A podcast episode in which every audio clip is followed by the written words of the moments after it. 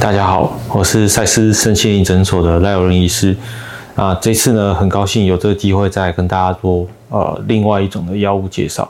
那今天想要跟大家谈的是抗精神病剂。那在讲抗精神病剂之前呢，我们当然要知道什么叫做精神病。那其实精神病呢，在定定义上来说，它是一种状态，是一种精神状态。也就是说呢，当一个人他有一个幻觉、妄想。啊，混乱的言语或是行为的时候呢，我们会把它称之为是一个精神病状态。那可以用来治疗精神病状态的药物呢，就会被归类在抗精神病剂里面。但是我们就可以知道，这样子的归类方式，就会发现很多抗精神病剂，它其实是有很多呃不一样的用途，它不只是用在抗精神病的这个处方下。那我们常见的一个适应症就是视觉失调症、妄想，那还有就是有譫妄的情形。那除此之外呢，由于药物刚刚提到有很多明显的多功能性，所以在躁症、郁症、妥瑞氏症、那儿童自闭症的急躁易怒，或者说在失智这样子的情形之下呢，也会常常使用到抗精神病剂的呃处方。那这样子的处方呢，呃，实际上每个药物它都有特定的使用情境，那这个部分呢没有办法在影片里面一一详细的介绍，所以大家在呃相关的临床情境下呢，需要跟你的医师，那以及呃可以阅读药物的访单来做一个了解。我们可以来提这个抗精神病剂呢，是一个很重要的机会。是因为抗精神病剂呢，本身在现代呢，经过大约七十年的发展，那根据时代的演进呢，大致上可以粗略的分为两大类，一个是比较早期的，就是所谓的传统或是典型的抗精神病剂，那现在使用频率算较为呃降低，但是呢，常见的还是有几个药物可以跟大家提到，包括说呃最早的抗精神病剂。那现在还有在使用的，像是稳舒眠，那或者是说呢，呃，相对所谓的效价比较高，也就是相对针对精神病状态来治疗的呢，有像是好度，或者是像是这个托蒙治这样的药物。那后期呢，有在研发出来的药物呢，大部分会被归类在非典型的抗精神病剂。那这类药物呢，它的特色呢是相较于传统抗精神病剂呢，它的椎体外症候群是比较少的，所以呃概念上会这样子去做定义。那常见的药物呢，包括首利安、可治愈，那以及现在很常用的李斯必妥、金普素跟斯乐康。那再来呢，还有大概是二十一世纪开始呃研发出来更新的药物，包括说像是泽斯、乐图达、那安利富。哦，这类型的药物呢，也都是相当的新。那这些药物的使用上呢，正如我刚刚所提到的，在抗精神病剂的效果是已经算是相当的显著。由于这样子的药物大部分使用上考虑到精神病状态，呃，经常会复发，好，或者说呢，需要一个慢性控制的状态，所以在副作用的琢磨上面会相对的多。所以，我们这边来先对抗精神病剂常见的药物副作用来做一个介绍。那听起来虽然很多，不过希望大家在呃收看这一段之前呢，能够先了解到药物它有它一定的治疗效果，切记不要因为副作用的担忧而擅自停药。在精神病这个领域方面来说，这样的治疗和突然的中断是相当危险的，请大家一定要注意到这件事情。首先呢，我们来。谈最常听到的抗精神病剂的副作用就是椎体外症候群。那椎体外症候群其实是一个啊、呃、相当长久的一个问题。它主要呢在精神科呢会包含四个项目，包括说呃急性肌张力不全，然后帕金森症候群，然后静坐不能，以及迟发性的运动失调，或者说迟发性的不自主运动。那依序来说呢，像急性的肌张力不全，在早期是一个相当的大的问题。那它常见的包括像是眼球上吊、吞咽困难啊、脸歪嘴斜。所以传统印象上的呃精神科病人，经常会出现啊、面孔呆滞啊、流口水啊、反应迟钝等等的，都大部分跟啊卡椎体外症候群以及急性的肌张力不全有关系。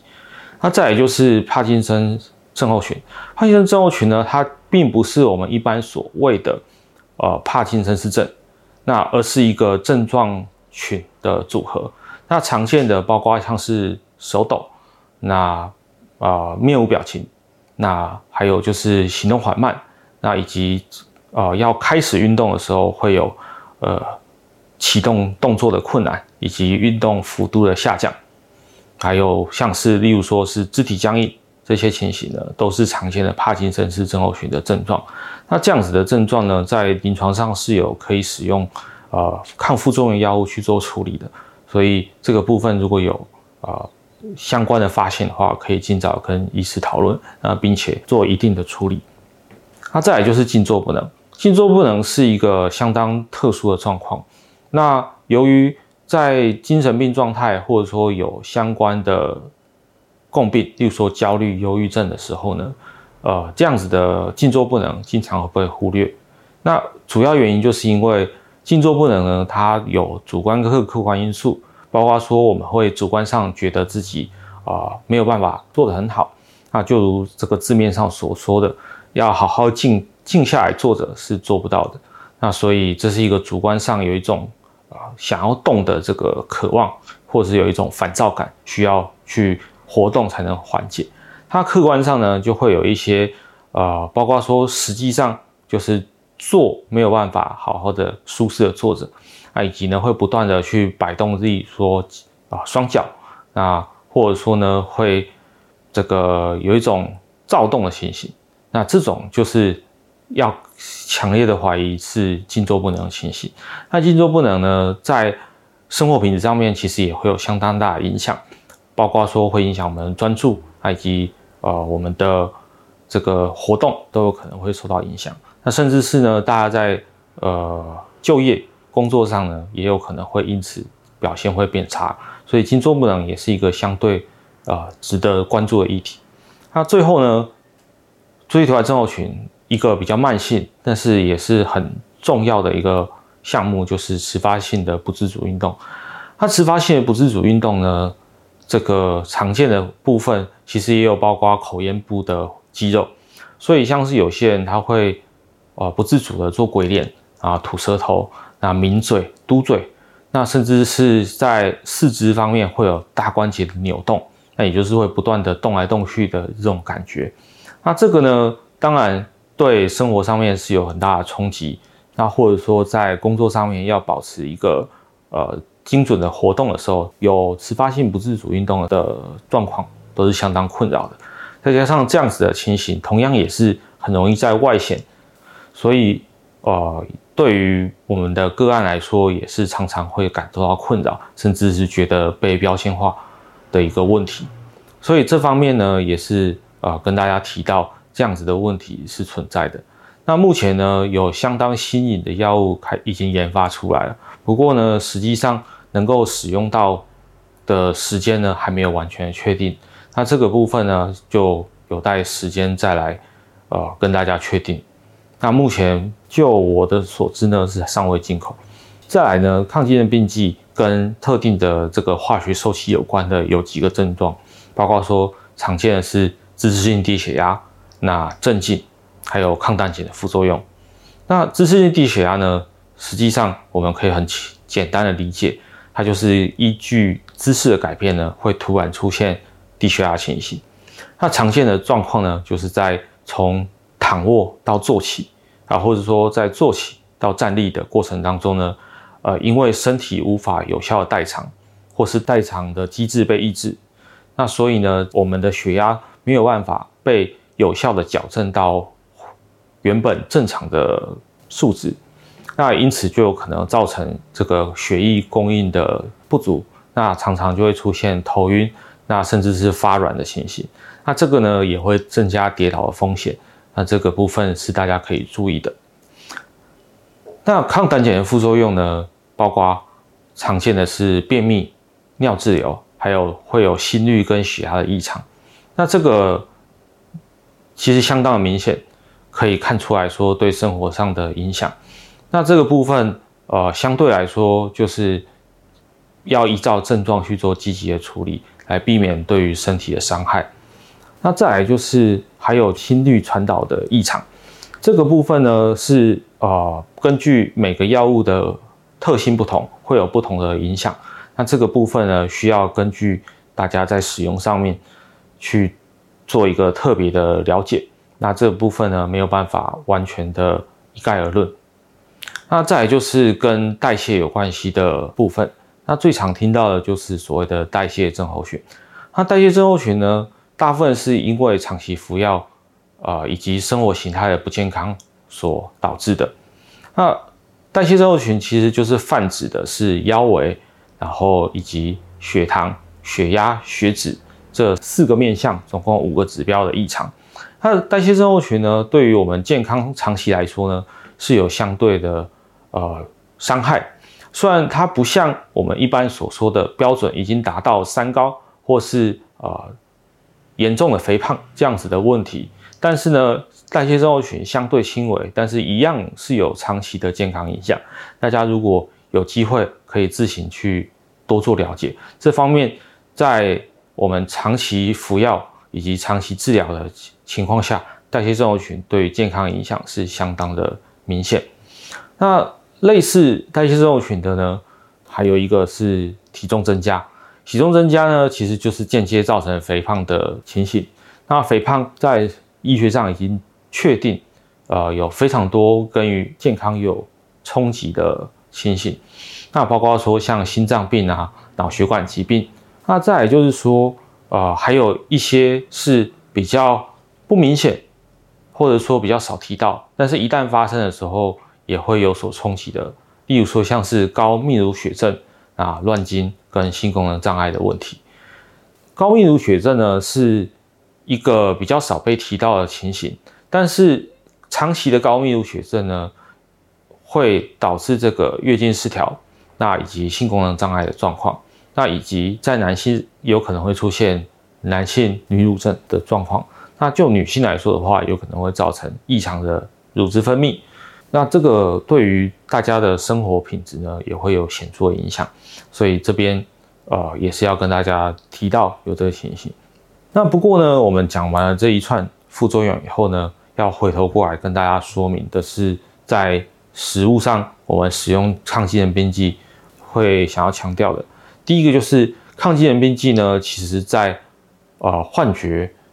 妄想、混乱的言语跟行为上面呢，都有一定的效果。由于人是一个啊、主观的动物，所以一旦进入精神病状态之后呢，其实我们的判断力跟整个决策能力呢都有可能会下降。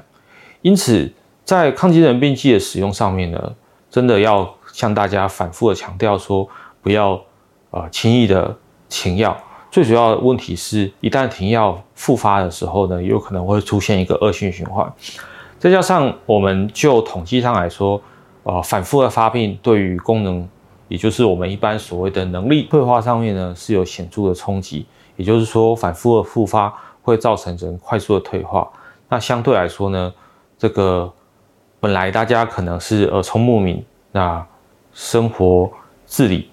那工作也很顺利，但是呢，可能会快速的退化。那例如说，像是长期听到的，啊、呃，退缩在家啦。那没有办法照顾自己，不洗澡，那啊、饮食混乱、作息混乱等等的情形，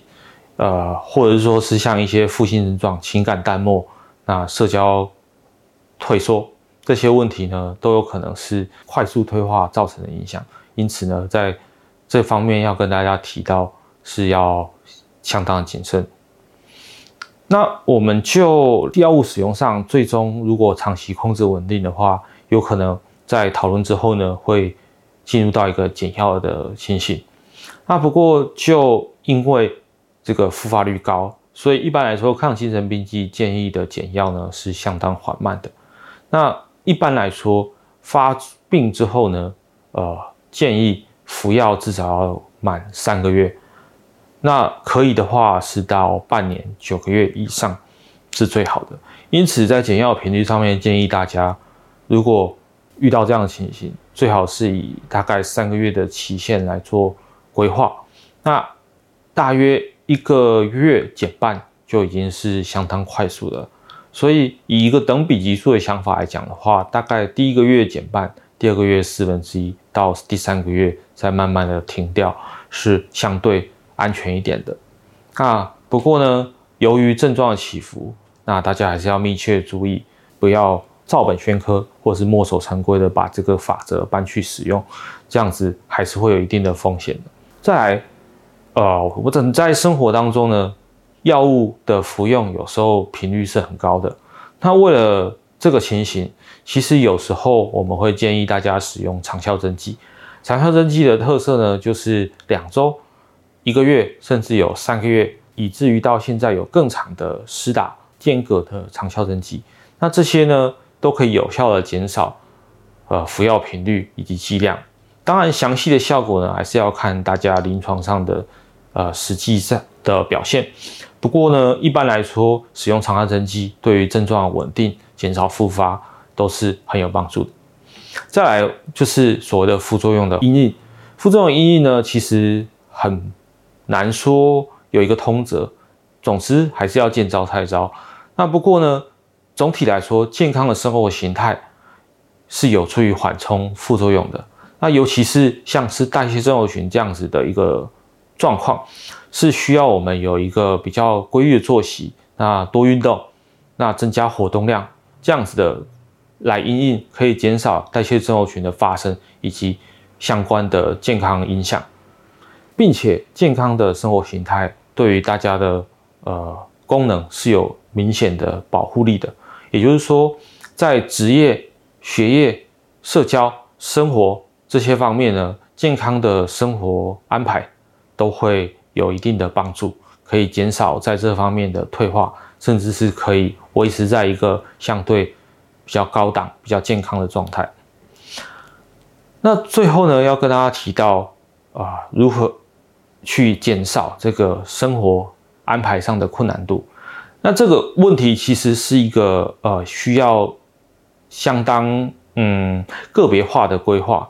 那也就是说呢，因为每个人的生活环境以及呃资源条件不同，所以其实每个人能够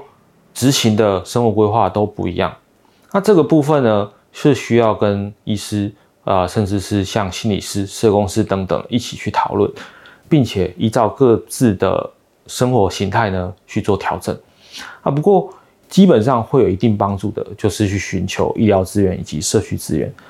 那常见的，从比较基础的，像是日间病房，那或是是庇护性就业，那到所谓的支持性就业和社区复健中心这样的资源呢，是大家可以去应用的。那它的特色呢，基本上都会以一个相对规律的生活，那以及有一定程度的团体互动